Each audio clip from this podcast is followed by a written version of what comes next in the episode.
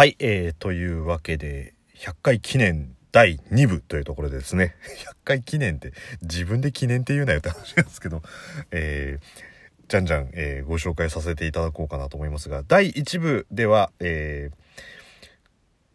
ちょっと言い方そうだな。今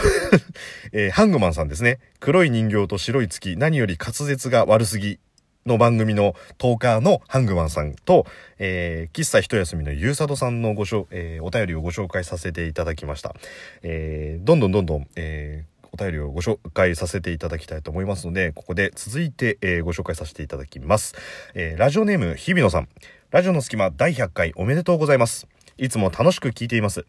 一番好きな回は、えーシャープ38、香りにまつわるいろんな話です。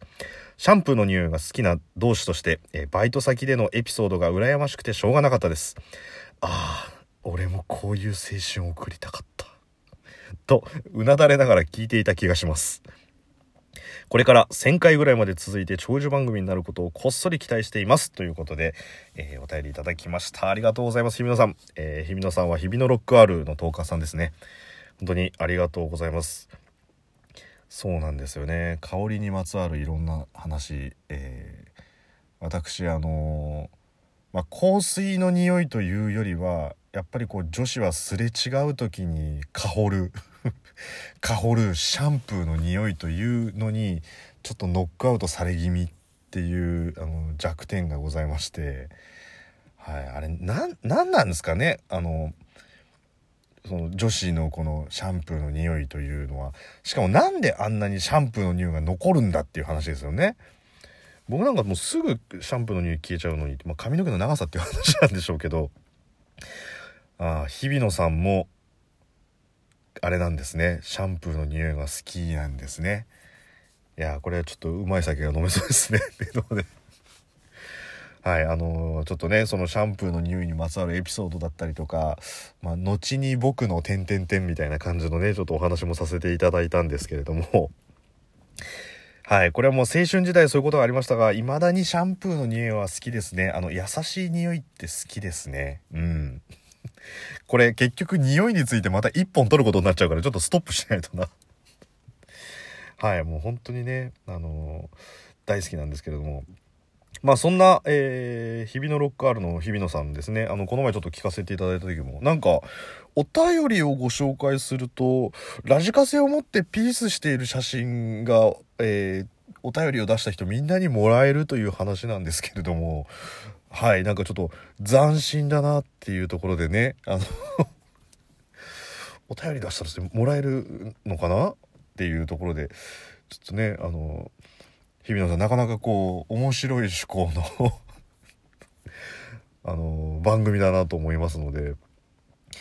でねあのラジオトークで黒歴史作ることってあんまり僕ぐらいしかないですよねって言ってますけどいやもうラジオの隙間自体が黒歴史ですよこれ。はい。あの職場の人間に分かった段階でねあこいつこういうこと話してんだみたいな感じになった瞬間もう僕の100回分全部黒歴史かける100みたいな感じですからねもう。はいもうなので大丈夫ですよ。あの日比野さんだけではないです。あのもうみんな一緒ですっていう。そうなんです。なのでいやーもうよかった。あの匂い好きがいたというだけでも僕はちょっと頑張って生きていけそうですっていうね。いや本当にねシャンプーにはだってこだわりたいもん本当に。はい、えーそんな感じで、えー、日比野さん本当にありがとうございました。第38回香りにまつわるいろんな話ということで選んでいただきました。えー多分1000回はちょっとっていうところでね ひっそりとアンサーって まあ、頑張りますっていうところで。はい、ありがとうございました。ということで、えー次ですね、えーご紹介をさせていただきます。4通目ですが、えーこちらはですね、えラジオネームとして、たゆたさん、慶太郎さん、こんにちは。いつも楽しく番組を聞かせてもらっています。もうすぐ100回なのですね。おめでとうございます。さて、えーラジオの隙間の好きな回ですが、その前に、ラジオの隙間は、えーどの回も楽しくほぼ毎日アップされていることに甘えて毎日の楽しみの一つにさせてもらっています。毎回のネタの着眼点話の運び方声加えて、えー、コラボ放送で感じる人柄など総合的に考えてクオリティも高くラジオトーク界のエースだなと個人的には思っています。かっこそんなことを言われても困るでしょうけどそんな中で選ぶのも大変だと言いたいところですが一番好きな回はずっと前から決まっています。よく、えー、ラジオトークへの要望としてツイッターから飛べるようにしてほしいというのがありましたが自分もその機能が実現されるのを待っていました。それはラジオの隙間の好きな回を多くの人に聞いてもらいたかったから。だから完全に、えー、公式ではないにしてもブラウザ版で Twitter に URL を、ね、貼れるようになった時我慢しきれずツイートした回があります、えー、それは、えー、シャープ9昼休憩における食事問題です、え次々と現れる中華屋またそれぞれに特徴がありその一長一短ぶりに、えー、スーパーで買い物しながら聞いていて笑うのをこらえるのをすごく苦労した思い出があります。本当大好きな回です。シャープ 4D の意思を継ぐものも好きです。今回改めて初回を聞いてみたのですが、えー、慶太郎さんはもう最初から話が上手くてそのルーツがシャープ4にあるのかなと思って印象に残っています。あと番外編ですが慶太郎さんは恋愛トークが豊富で、えー、でも、えー、それだけにこの回で言ってた言ってた彼女ってあっちの回で告白した子かと、えー、パズルを合わせるように考えるのが密かな楽しみです。これからもいろいろ楽しみにしています。あとフラグを立てるわけではないですが、えー、無事に100回を迎えられるよう祈っています。ということでですね。たゆたさん何にも出ませんよ。何にも出ませんよ本当に。はい。あのもし DM で口座番号とか教えていただいたら、あの、ちょっと謝礼でも払いますんで、はい。本当にありがとうございます、もう。もう、今この読んだ文章量を書いていただいてるって、まずそのお手間についても感謝ですし、あの、はい、もう本当にありがとうございます。もうちょっと、ダメです。あの、褒められて伸びるタイプなんで。はい、もう、あの、テンションぶち上がりました、これ、あの、メールいただいた時。いや、もう好きな回としてね、あのー挙げていただいて、そうですね、今回ちょっとあの話の趣旨の方で言いたいんですけど、まあ、シャープ9、昼休憩における食事問題ということで、えー、私の仕事場の周りに、いろんなお店があるんですよ。で、えー、コンビニと中華屋と中華屋と中華屋みたいな感じで。で、それぞれ、あの、中華屋に特徴があって、あの、一長一短でどれにしていいかわかんないっていうことを、あの、話した回なんですね。で、えー、まあ、D の意思を継ぐものというのはあの僕はもともとそのあの D の名前でつくところで働いていたっていうところだったりとか好きな映画だったりとか、えー、おすすめの番組とかが全部あのディズニーに関するものに結果なっていたっていうねまあ今となっては、えー、いよいよ2週間前になりましたが「スター・ウォーズ」ももうディズニーになっちゃってますから はいもうちょっと D の意思を継ぐものになっちゃってるなっていうところですね。いやでもこれ本当にあのー、ありがたいですね。なのでラジオ界のエースだなと個人的に思っていますと言われるのでこれはもう多分もうちょっとで海軍に多分僕は殺されるんでしょうねって。そっちのエースじゃねえだろうって話なんですけど。そっちか？メラメラの実的なやつか？っていう。いやもう本当にそんなことはないです。あの